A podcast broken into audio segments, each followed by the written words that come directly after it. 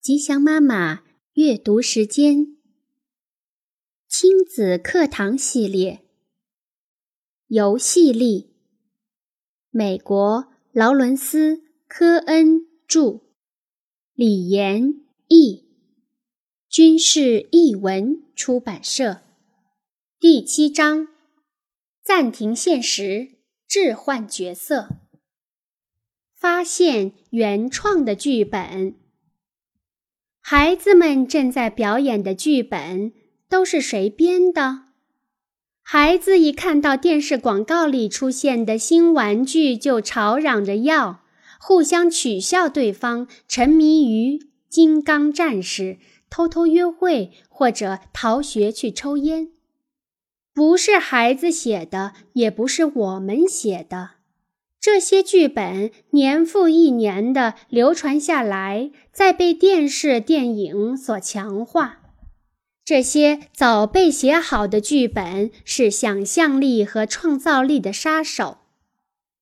与之相反的是，真正的幻想游戏是自由的和自发的。真正的幻想游戏的剧本是充满想象的。一定会不断的演进变化，一定是由一个孩子或一群孩子写出来的。剧本的灵感可能来自电影或电视节目，但是一经开演，很快就会摆脱旧有的情节，进入崭新的想象空间。然而，放眼望去。大部分的游戏中，孩子演出的都是大人的剧本，而不是自己的创作。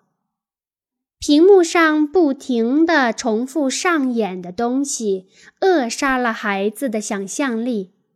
即使他们从电视前转移到游戏中，他们的游戏却也一成不变地遵循着电视的内容，最终变成无聊。或者暴力的游戏，这种暴力不是游戏式的幻想运用，而是真正的攻击行为，不计后果，充满危险。从电影、电视及电子游戏中延伸出的玩具，把游戏局限于原来的剧本中。除了射人之外，枪还能做什么呢？但如果是直筒，它可以变成激光剑、配件、树、喇叭以及许多其他东西。有些孩子确实可以用最无聊的玩具玩出有趣的游戏，但他们仍然需要大人的帮助来解放禁锢，摆脱那些原有的固定角色、情节和结局。虽然孩子喜欢重复，但他们也需要在游戏里加入一些变化。大多数的玩具都是垃圾，因为它们只是一种玩法，并非一再重复。但是，好的玩具就像是好的戏剧游戏，能够使孩子拥有这个世界，使他们的创造力表现得淋漓尽致。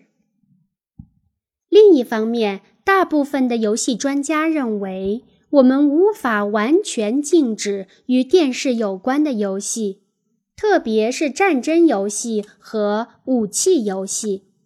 你可以试图禁止，但结果往往导致他们更加饥渴，因为禁果总是最诱人的。除此之外，他们还需要玩这类游戏来弄清楚这些影像和故事所代表的意思。通过与孩子一起玩，我们才能够帮助他们发现自己的故事、角色以及想象游戏的源泉。如果我们完全让孩子自己去疯玩暴力游戏，并不是在给孩子创造自由空间，而是等于把孩子交给了媒体，而媒体将动用一切令人难以抗拒的手段，迫使孩子带着武器进入游戏和想象中。你既不能禁止，又无法忽略，那你能做什么呢？我想，此时你已经知道我的答案了。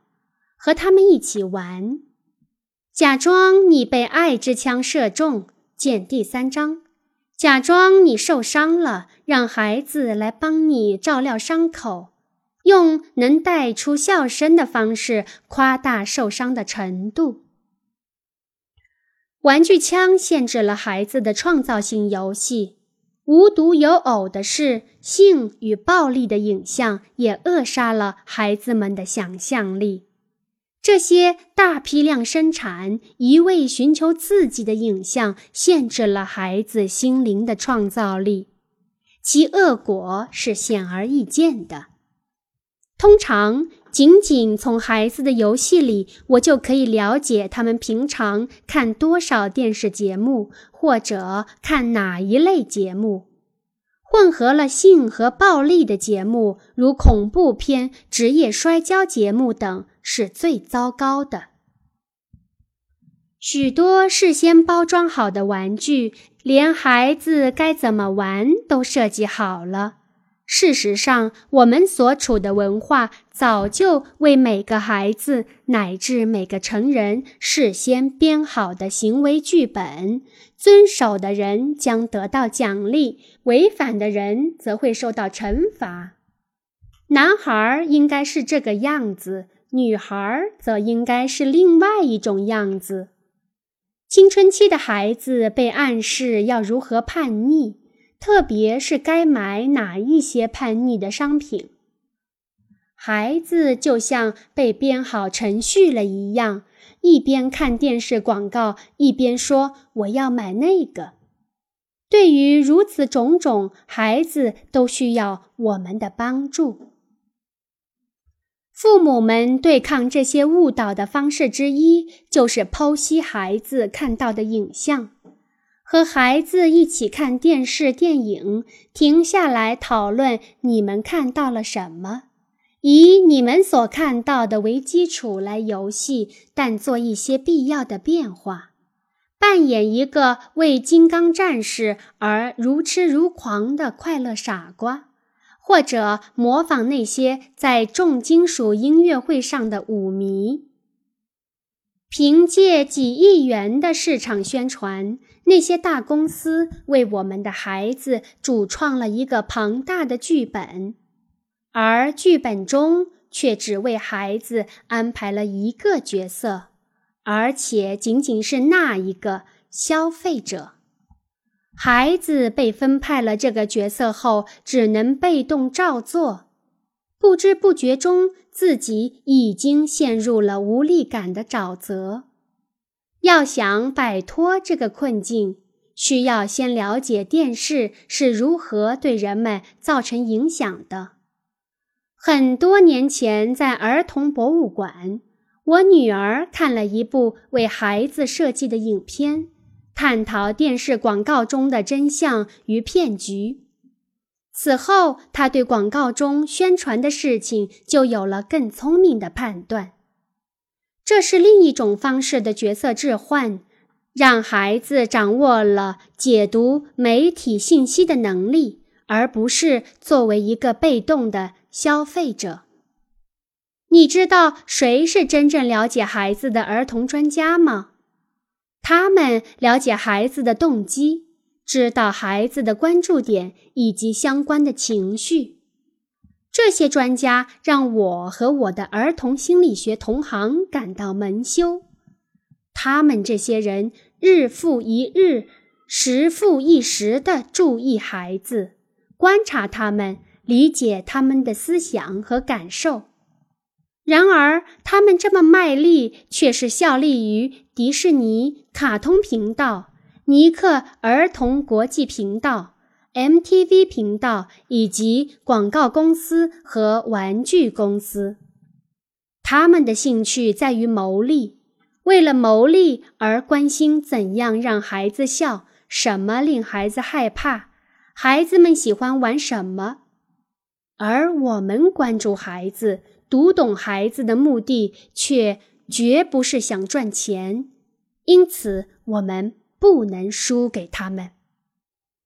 这些企业密切地注意着我们的孩子，而我们的孩子也密切地注意着电视和杂志。媒体比我们要有趣好玩太多，所以孩子就把我们剔除在外，我们也把他们剔除在外。《萧瑟的童言》的作者艾肯曾谈到这种媒体操控的消费主义是如何影响我们的孩子的。他说：“以美国为代表。”当代资本主义国家的一个特征就是把孩子当做了可以榨取的消费者。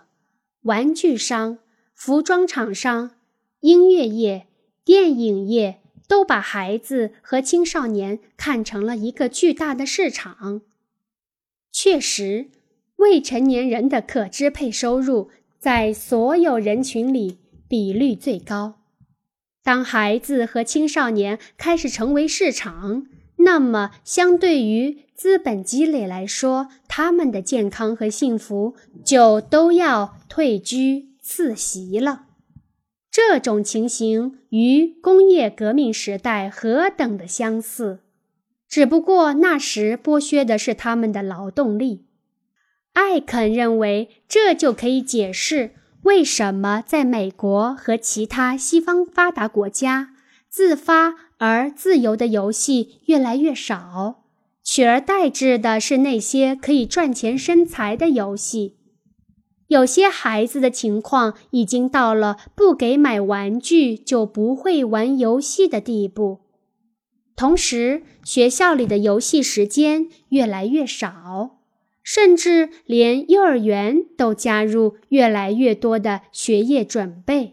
为的是让孩子在今后成为社会机器中的合格零件。在纽约，我发现很多广告并不是针对最终消费者，而是针对产品厂商的。那些广告的策略既有创意又惹人烦。最有代表性的是一则尼克儿童。国际频道的广告和一则 MTV 的广告，在尼克频道的广告中，一个标准形象的孩子宣扬着在服装、饮料等问题上如何拥有了自己的选择。广告的意图是告诉厂商，我们这个媒体了解消费者，能够将任何产品有效地渗透给消费者。因此，来做广告吧。我很受震动，因为他们在对孩子的力量感故作欢呼后，将无情地埋葬它。